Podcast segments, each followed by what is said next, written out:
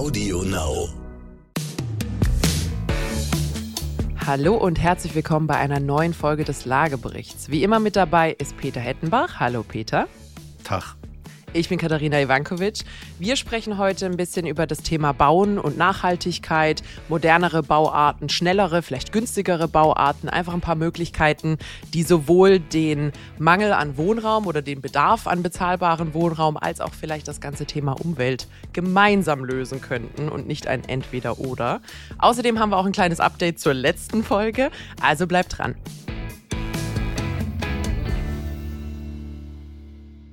Peter, Nina. Was interessiert mich mein Geschwätz von letzter Woche? naja, also äh, sachlich kann man ja zu dem, was wir von der neuen Bundesregierung äh, gehört haben, gesehen haben wir es ja nicht, mhm. vielleicht noch positiv gestimmt sein. Handwerklich war es, glaube ich, nicht so gut. Mhm. Und ähm, es wurde ja auch schnell pariert. Mhm. Also schnell zusammengefasst, wer vielleicht letzte Woche nicht reingehört hat, jetzt reinhören. Ansonsten fassen wir schnell zusammen. Letzte Woche wurden die ganzen KfW-Förderungen äh, über Nacht gekippt. Für Neubau? Für Neubau. Äh, über Nacht gekippt. Alles wurde gestoppt. Äh, und alle Anträge, die zu dem Zeitpunkt nicht genehmigt wurden, hieß es zu dem Zeitpunkt, egal ob eingereicht oder nicht, können nicht mehr genehmigt werden. Der Topf ist leer. Vielleicht als kurze Orientierung noch: Der Topf ist normalerweise 5 Milliarden Euro schwer im Jahr. Es waren Anträge im Wert von, glaube ich, 20 Milliarden da, also da ist eine 15 Milliarden Differenz äh, von Anträgen, die schon gestellt wurden, aber eben noch nicht genehmigt. So, jetzt ist zurückgerudert worden. Die Leute waren nicht glücklich.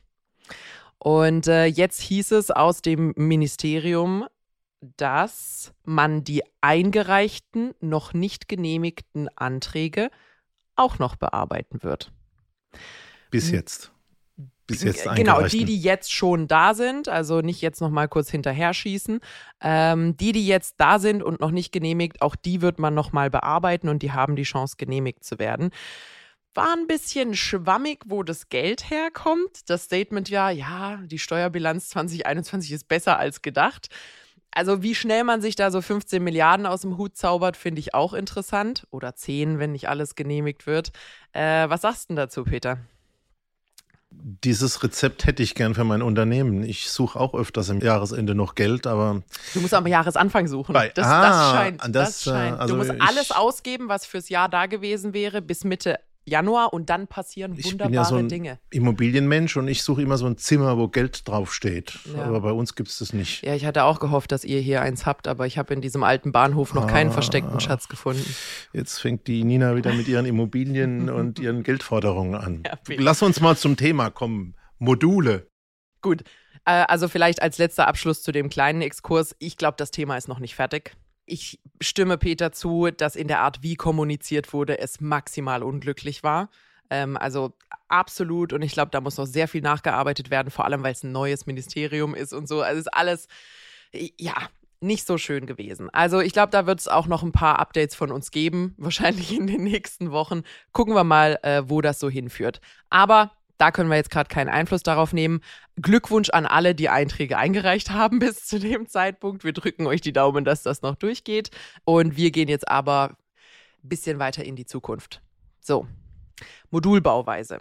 Modulbauweise kenne ich zugegebenermaßen so als, äh, ich sag mal, mir öffentlichkeitsträchtigstes Thema, so ein bisschen aus dem Thema Tiny House, so Container, die gestapelt werden oder containerförmige Gebilde aus Holz oder ähnlichem, die gestapelt werden, die dann einfach, äh, weißt du, so in so einem YouTube-Schnellzusammenfassungsmix ganz schnell ein tolles Haus ergeben. Ich habe aber auch gesehen, dass die Vonovia ein ziemlich großes Gebäude hingestellt hat, das auch aus Holzmodulen besteht.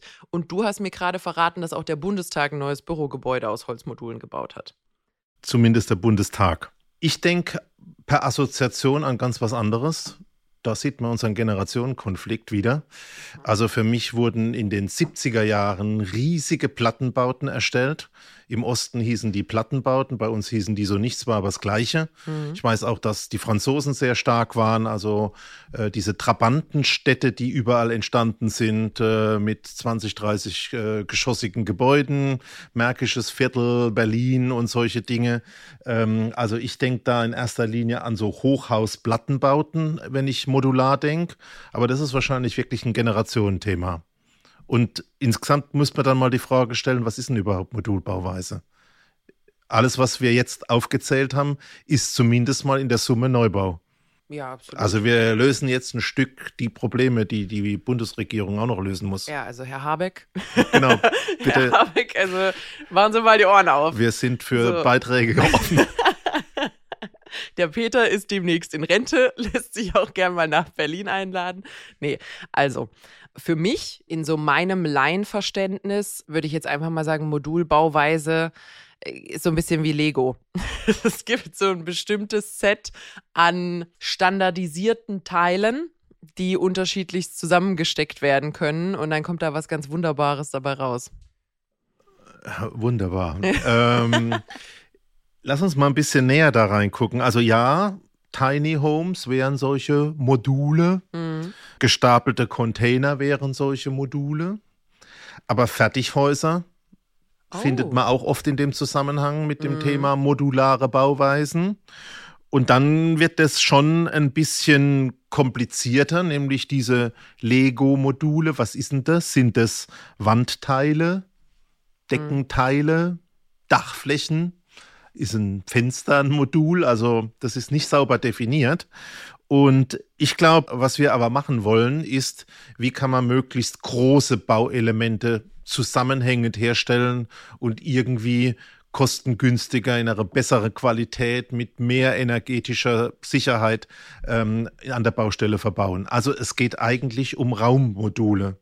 Ja, genau. Das äh, ist, glaube ich, eine sehr, sehr wichtige Abtrennung, die du da gerade gemacht hast. Und es geht ja auch nicht nur darum, dass man äh, vielleicht ein bisschen schneller bauen kann vor Ort oder so, sondern das größte Problem beim Bauen, also wenn man auf der Baustelle halt jeder für sich ein bisschen baut, ist, dass keine richtigen Skaleneffekte äh, zusammenkommen.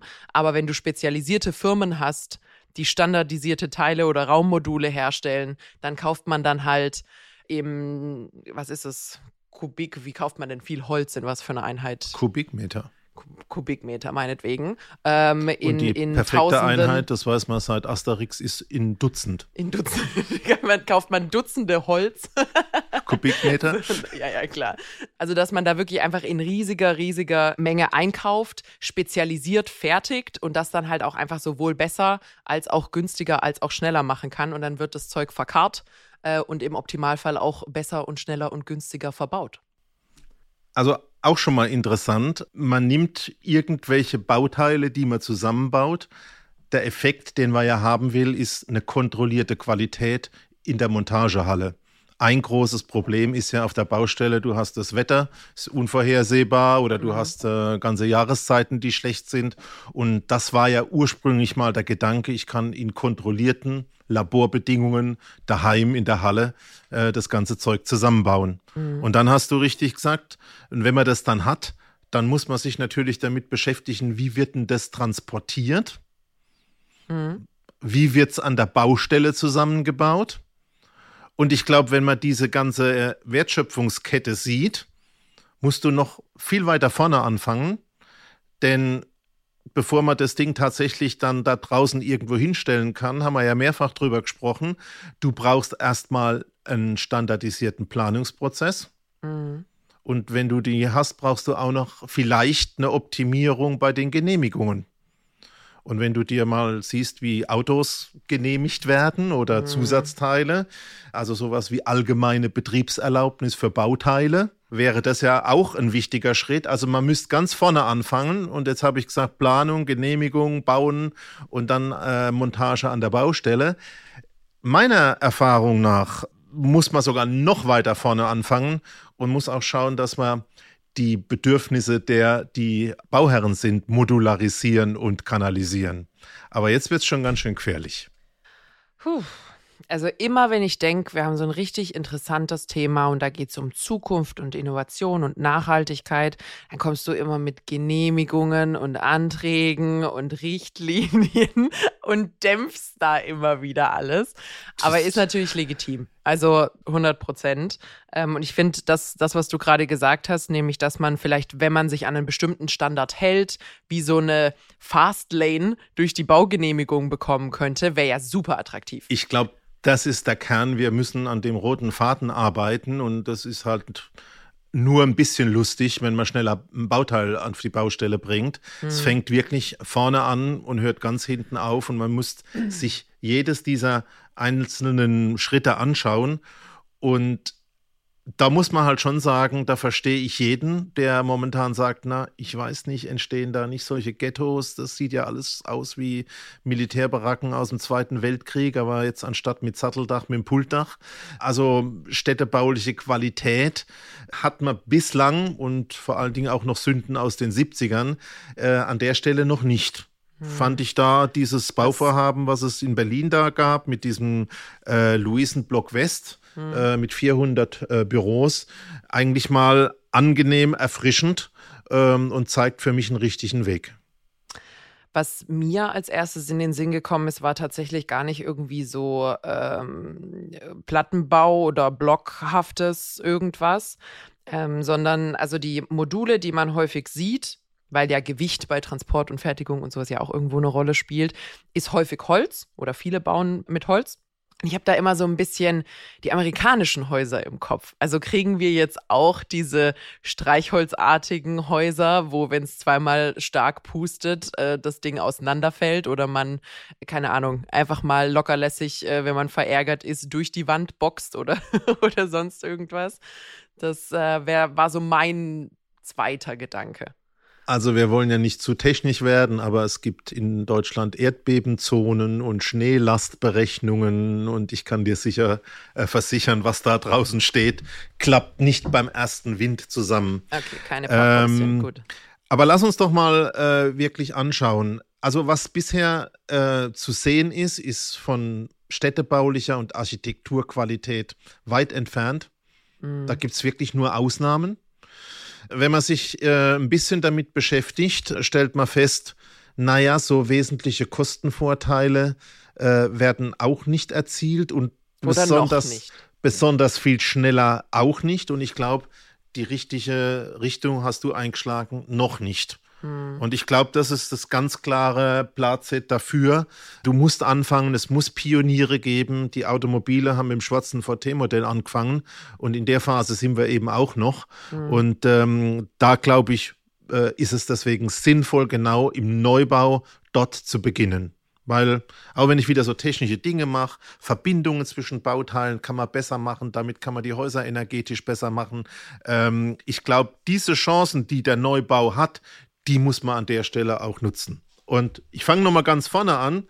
Wir haben uns ja in den letzten 30 Jahren auch viel mit standardisierten Bauen beschäftigt. Und du, haben ich habe mich in den letzten 30 unser Jahren Unternehmen, unter anderem mit Barbie-Puppen beschäftigt. Sag, ja? sag ich jetzt mal nichts dazu. Oder anderen Spielen, aber du weißt ja, ja also dieses Gen gibt es bei mir nicht. Ja, Spielen Peter kommt bei mir ist nicht geschlüpft und hat direkt angefangen, Immobilien zu bearbeiten. Ja? Aber wir haben einfach gesehen, dass äh, ständiger Kurswechsel beim Bauherrn und jeder möge mal einfach zurückgehen, der vielleicht mal gebaut hat oder momentan in der Bauphase ist ähm, und sich mal wirklich äh, noch einmal Revue passieren lassen, um zu sehen, habe ich tatsächlich so konsequent von der ersten Minute gewusst, was ich will? Habe ich das 25 Mal geändert, bis da tatsächlich der Bauplan oder die Baustelle war? Und äh, habe ich meine Fliesen wirklich in der ersten Minute schon entschieden? Mhm. Und ich glaube, da ist ein ganz entscheidender Punkt, das haben wir zumindest bei gewerblichen Objekten gemacht, dass wir praktisch die Leistung schon beim Bauherrn bezüglich dessen Wünsche katalogisiert haben und gesagt haben, pass mal auf, Innenwände können solche Tapeten, solche Fliesen und solche Belege haben und bei den Bodenbelägen geht es ähnlich mhm. und die Schalterprogramme sehen so aus und mehr ist eben nicht. Und das ist, glaube ich, der erste Erfolgsschritt, also eine ganz standardisierte Betrachtung der Kundenwünsche der sogenannten Baubeschreibung. Aber das finde ich eine irre wichtige Sache, weil Standardisierung ist ja toll, solange man sich an den Standard hält. Aber Gnade all denen, die dann irgendwie, wenn quasi der Ball schon angerollt ist, planen, vom Standard abzuweichen. Blöd gesagt, wenn man den Maurer auf der Baustelle hat, kann man noch mal kurz sagen, zieh mal die Wand bitte 20 Zentimeter nach links, sagt er, jo, machen wir. Hätten wir eh erst morgen gemacht, ist in Ordnung, passen wir an. Und alle Leitungsplanungen und was da hinten dran steht, sind futsch. Ja, pipapo. das ist es. Ist eine Dekowand. so. und, und aber natürlich, wenn das Modul äh, sechs Wochen, bevor es überhaupt auf der Baustelle auftaucht, fertig gefertigt ist, dann, dann wird da gar nichts mehr irgendwo hingeschoben und dann wird vor Ort auch nichts angepasst, außer man ist bereit, nochmal richtig tief in die Tasche zu greifen. Also das äh, ist, glaube ich, da schon ein kleiner Hiccup, ja. der und alle mögen einfach mal gucken, wie bei Ihnen die Planungsphase und die mhm. Entscheidungsphase abgelaufen ist. Und da wird eigentlich jeder feststellen, oh, da gab es ganz viele Wenns und Danns. Und das ist der Anfang von der Katastrophe. Also da beginnt das Modularisieren und das Standardisieren. Und äh, dann hast du ja zu Recht gesagt, na bist beim zweiten Schritt.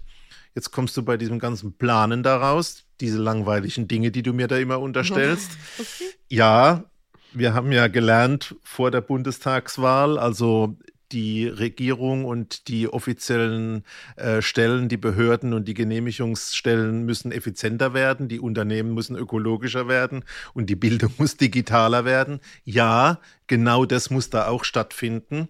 Und ich glaube wirklich, ein wichtiger Schritt wäre mal raus aus dieser Individualbaugenehmigung hin zu so einer wirklichen Typenprüfung, wo man sagt, die Wand, die so aussieht, die ist freigegeben. Das ist eins. Mhm. Und ähm, das wäre der nächste richtige Schritt, um dort mal wirklich eine Vereinfachung und eine Qualitätssteigerung und auch äh, einen Kostenvorteil zu erreichen.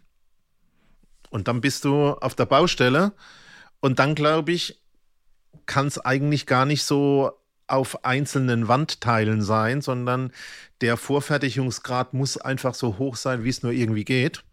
Und ähm, wenn du dir das äh, anschaust, geht das, glaube ich, ähm, extremst in fast komplett fertige Raumzellen. Also sowas Containeriges quasi, was ja, gestapelt stell dir mal mhm. vor, in einem äh, normalen Mietshaus ähm, kannst du aus meiner Sicht ein Küchenelement oder ein Badelement wirklich komplett vorfertigen Mhm. Beispielsweise, die Dinger können drei Meter breit sein zum Transport, zwei zusammengestellt sind sechs Meter, ist ein Riesending. Alle Leitungen, alles schon fix und fertig, auf der Baustelle reinschieben. Also ich glaube, das würde schon wichtig sein, da ganz modular zu denken bis zu Raummodulen. Mhm. Und die Raummodule müssen transportiert werden. Und da sehe ich immer noch ein Riesenproblem. Weil wenn du schaust, also ich habe mal so einen Fertig-Containerhaus-Hersteller erlebt, der war irgendwo in der Eifel und äh, im tiefsten Wald. Und wenn die ihre Großcontainer mit den Modulen aus dem Haus, aus ihrem Werk zur Autobahn fahren, müssen die also Ampeln abbauen, Verkehrsschilder wegmachen, Verkehrskreisel im Prinzip entfernen. Das ist ja alles nicht so der richtige Aspekt. Nee. Und Deswegen ist vielleicht der Gedanke heute für jeden noch Neubau. Aber vielleicht sollte man auch überlegen, äh, dass das große modulare Bauen beim Neubau ein Aspekt ist und im kleinen Module zu entdecken, für den Ausbau vielleicht auch ein interessanter Aspekt. Ich wollte gerade sagen, anbauen, aufstocken, solche Dinge sind ja auch nicht zu vergessen. Was ich an der Stelle noch interessant finde. Also wir haben jetzt gesagt, im Grunde genommen ist da wahnsinnig viel Potenzial drin aber. Genau, so. also nochmal, momentan sehe ich kaum Objekte mit einem Kostenvorteil, mit einem Zeitvorteil und auch nicht mit einem Qualitätsvorteil. Genau, und äh, in Verbindung mit dem, was du gesagt hast, nämlich, dass man vielleicht auch bei den Anträgen äh, sowas wie Typenfreigaben bekommen könnte, also dass es Standards gibt, ganz klare Standards, an die sich gehalten wird, ist ja auch eine gewisse Kohärenz in der Branche nötig. Also, dass man sich ordentlich abspricht, dass man sagt, das ist jetzt der Standard F2-15. Auch nicht ganz einfach. Aber das können doch die Deutschen mit allen Dienst und all solch ah. diesen Dingen aber du hast doch gehört, wir verlieren jetzt unseren, unsere DIN so langsam nach China, wo die die neuen Standards machen. Also vielleicht haben wir demnächst ja auch chinesische Baustandards. Ähm, nee, aber ich glaube, es ist einfach eine Riesenherausforderung, die halt ziemlich zügig gemacht werden muss. Ansonsten rennt dir da auch wieder die Zeit davon. Und da ähm, bin ich wieder dabei, du musst anfangen. Du ja, musst also klar anfangen ich, und wenn ich, wenn ich heute einfach mal diesen Fortschritt sehen würde, wir wissen ja, dass es bei neuen Technologien Roboter gibt, die jetzt Mauern und Wände mhm. hochziehen und die Verputzarbeiten machen und, und, und. Aber heute ist, äh, glaube ich, wirklich der beste modulare Standard, äh, was es gibt, bei den Fertighausherstellern zu finden. Mhm. Und da siehst du ja auch, ich habe eben gesagt, ich sehe kaum Qualitätsvorteile in der breiten Produktion. Mhm. Aber bei den Fertighausherstellern ist das, ohne dass ich jetzt für irgendeinen sprechen möchte, glaube ich, ganz klar sichtbar. Und es gibt ja bei Kapital auch den Fertighauskompass, ähm, wo du siehst, was das Thema Baubiologie, gesunde Baustoffe, kontrollierter Prozess, hervorragende Energieeffizienz, neue Technologien findest du dort am besten und du kriegst Jetzt bin ich wieder mal bei unserem Neubau äh, Subventionen, dieses Energie 40 Plus Haus, mhm. ähm, am besten mit einem aus Holz gefertigten äh, Fertighaus hin. Mhm. Und die haben ja natürlich auch dieses ganze Thema der, ich sag mal, vorkonfektionierten Maßanzüge schon durchgespielt. Also die fangen da ja nicht von Null an, Ach, sondern der. Mit inszenierter Anprobe. Mit der vorkonfektionierte Maßanzug ja. mit inszenierter Anprobe. Ja, aber ist ja wirklich so. Also dieser individualisierbare Standard, äh, da haben die ja jetzt einfach schon Jahrzehnte reingesteckt. Da muss man ja jetzt für die andere Modulbauweise nicht nochmal neu erfinden. Ich würde jetzt gerne noch eine Sache aufgreifen die du vorhin kurz erwähnt hast, die mir so ein bisschen Bauchweh bereitet. Nämlich du hast das Thema Ghetto und alles sieht so ein bisschen hässlich und kastig und sowas aus, wenn wir jetzt anfangen, nur Container aufeinander zu stapeln, äh, blöd gesagt. Ich war letztens in Worms. Das erste Mal tatsächlich, obwohl es hier direkt vor der Haustür ist. Hast, hast du rausgedurft? Ich habe rausgedurft. Ich hatte mal ein Wochenende frei, wo ich nicht arbeiten ah. musste. Mhm. Peter hat meine Bürotür wieder aufgeschlossen. ähm, nee, ich war in Worms und äh, habe mir die Stadt ein bisschen angeguckt. Und da gibt es ja ein paar wirklich, wirklich schöne Gegenden und auch schöne Architektur zu sehen.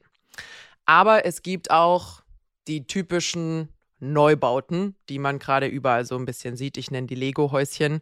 Die sehen alle irgendwo gleich aus, diese Apartmentgebäude. Einige haben grüne Balkone und andere graue und manche haben irgendwie bunte Quadrate drauf. Aber im Grunde genommen sieht das alles gleich aus. Ein bisschen kubisch, eckig, gleich.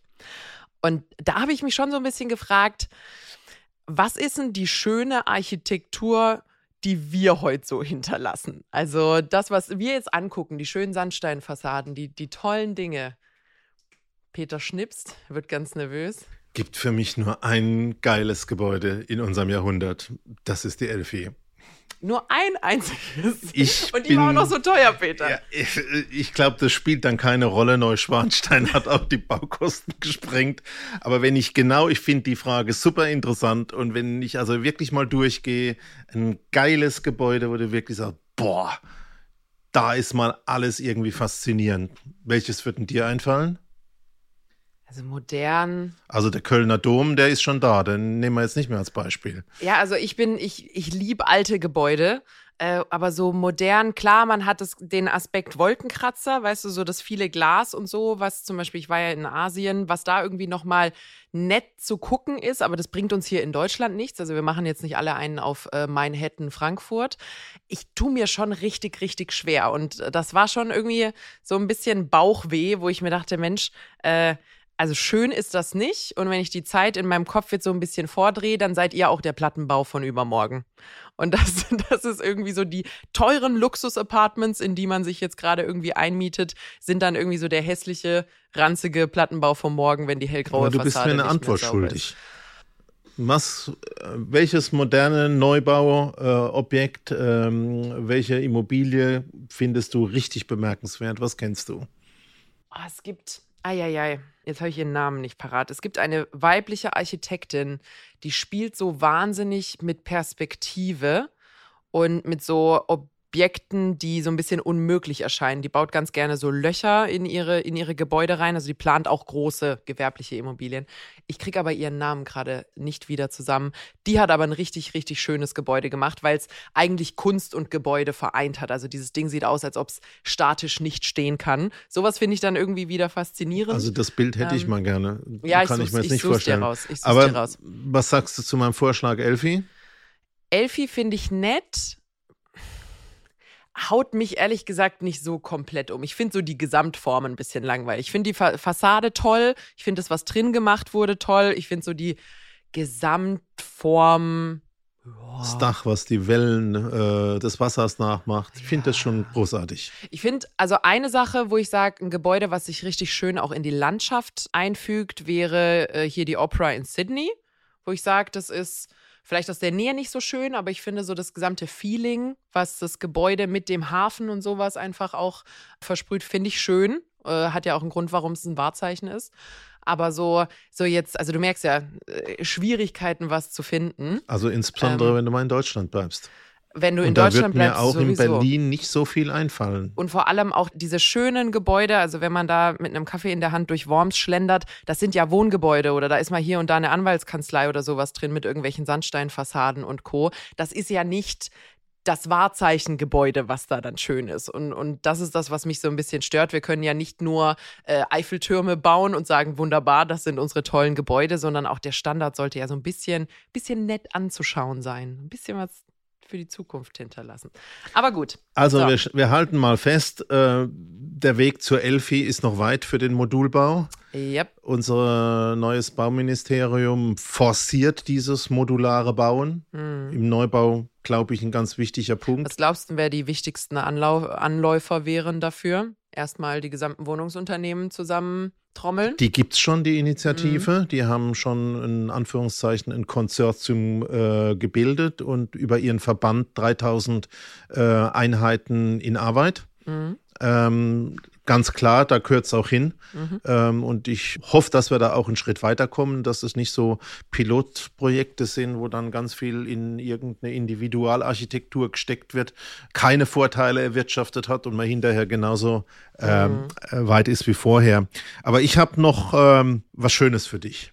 Oh. So zwischenrein. Oh wei. Es gibt ja drei unterschiedliche Servicebereiche. Gut, billig und schnell. ja. Und ähm, jetzt haben wir ja erzählt, wir wollen das gut machen und wir wollen es billiger machen und wir wollen es schnell machen. Wir wollen es günstiger machen, hoffentlich äh, nicht ähm, billiger, ja. Mhm. Da können wir dann noch ein bisschen streiten. Und jetzt mal du als äh, unser Geldspezialist. Mhm. Richtig oder falsch? Gut und billig ist nicht schnell. Mhm. Richtig oder falsch? Häufig richtig, ja. Wenn ich mir angucke, was mich der Schlüsseldienst gekostet hat, als ich mich um Mitternacht ausgesperrt habe, würde ich das unterschreiben, ja. Gut und schnell ist nicht billig. Auch da der Schlüsseldienst an der Stelle nochmal, ja. Schnell und billig ist nicht gut. Ja. Gut, schnell und billig ist nicht möglich. Da hoffe ich, dass es falsch ist. Wir haben ja in der letzten Folge, ich glaube, es war die letzte Folge, mal so ein bisschen darüber gesprochen, dass wenn der Schuh richtig drückt, wenn man auch in so einer Industrie das Gefühl hat, man hat sich schon die billigsten Arbeitskräfte geholt, da ist quasi mit den normalen Mitteln nichts mehr zu machen, dann kommt da einfach Innovationsdruck. Dementsprechend äh, der Optimist in mir und die innovationsbegeisterte Person in mir will schon sagen, dass es sowohl besser als auch schneller als auch kostengünstiger in Klammer und nachhaltiger möglich sein muss. Weil wo, wo gehen wir denn sonst hin? Wir haben es ja in der Vergangenheit auch geschafft. Also ähm, ich glaube auch, dass es das Prinzip von Innovation ist. Ja. Und äh, deswegen würde ich mich dem auch nicht anschließen. Also gut, schnell und billig muss möglich sein, mhm. ähm, egal was da draußen an mancher Stelle kommuniziert wird. Ja. Und das ist auch das, was ich mir natürlich über den Bereich Modulbau wünsche. Mhm, absolut. Ich bin auch wirklich unheimlich gespannt. Also das Thema 3D-Druck kommt ja jetzt zumindest immer mehr in die Öffentlichkeit. Das ist jetzt noch nicht irgendwie skaliert, aber wir haben ja auch in Deutschland die ersten wirklich interessanten Projekte, die man auch besuchen, wie sagt man das, besichtigen, das besichtigen kann.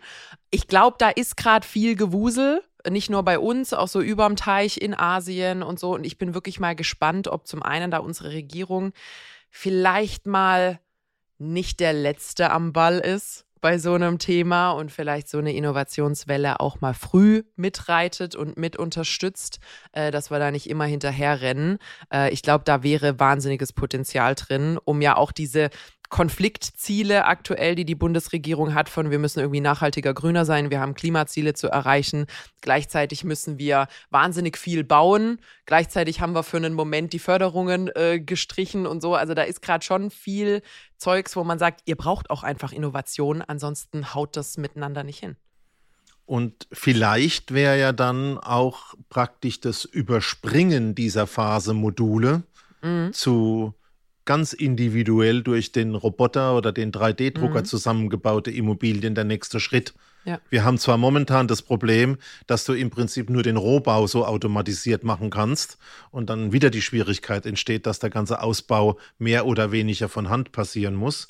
Aber vielleicht ist das, was jetzt kommt, äh, noch eine Erweiterung des Modulgedankens bis, wie bisher. Mhm. Und wir würden da auch durch Maschinen diesen Engpass lösen können, dass wir ja nicht genug Handwerker haben und zwar auf absehbare Zeit. Mhm. Äh, wir haben ja da ganz enorme Nachwuchsprobleme. Die geburtenstarken Jahrgänge sind durch, studieren immer mehr Leute. Es wird auch auf Jahrzehnte hinaus wenig, zu wenig Handwerker geben. Und wenn es uns gelingt, diese, ich sag mal, Typisierung, diese Typenbauweise von der Fertigung, so wie bei den Autos, mhm. immer mehr in Fertigungsstraßen zu bringen, mhm. ähm, könnte ich mir das als Analogie zu der Autobranche sehr gut vorstellen. Mhm. Und wenn du schaust, wenn wir heute in die Automobilbranche gucken und da sind diese 7-Achs-Kuga-Roboter, die mhm. übrigens ja auch den Chinesen schon gehören, mhm. ähm, dann zeigt es ja, was da für eine Entwicklung war seit dem schwarzen VT-Modell, wo irgendwelche Leute an so einem Förderband standen und Räder dran geschraubt haben. Mhm, absolut. Also das ist vielleicht so der Ausblick. Ich glaube, gut, schnell und billig muss zusammengehen und wir brauchen Innovation. Und vielleicht ist es diese stinklangweilige Moduldenke nicht nur, sondern sie wird praktisch nochmal beflügelt durch neue Technologien, durch das Thema 3D-Druck, Roboter etc. Das waren schöne Abschlussworte. Ich habe dem nichts Soll ich noch ein bisschen aus der Bibel vorlesen? Nee, bitte nicht. Oder was rezitieren? Sehr gut. Hast du schön zusammengefasst. Erspart mir die Arbeit, es nochmal zusammenzufassen. Ach ja. Ähm, ja, also ich glaube, es sind wirklich spannende Zeiten. Wir haben einiges einfach an Herausforderungen, die gelöst werden müssen. Das heißt, da sollte großer Druck sein, dass da neue Dinge kommen, dass da neue Dinge gefördert werden. Ähm, und ich bin sehr, sehr, sehr gespannt, was sich da so in den nächsten Jahren tut. Gut, und gefördert wird. Und, und gefördert wird. Ja, ja, das, das ist tatsächlich, also bleibt mal mit am Ball, was sich da so tut in den nächsten Tagen und Wochen in den Nachrichten. Auch wir sind gespannt wie Flitzebögen, äh, was da noch so aus den Ministerien verkündet wird. Gut, genug geredet. Das war's für heute. Wir haben fertig, das war's für die heutige Folge. Ihr findet uns wie immer mittwochs bei Audio Now und überall, wo es Podcasts gibt. Bis dann. Bis dahin, ciao.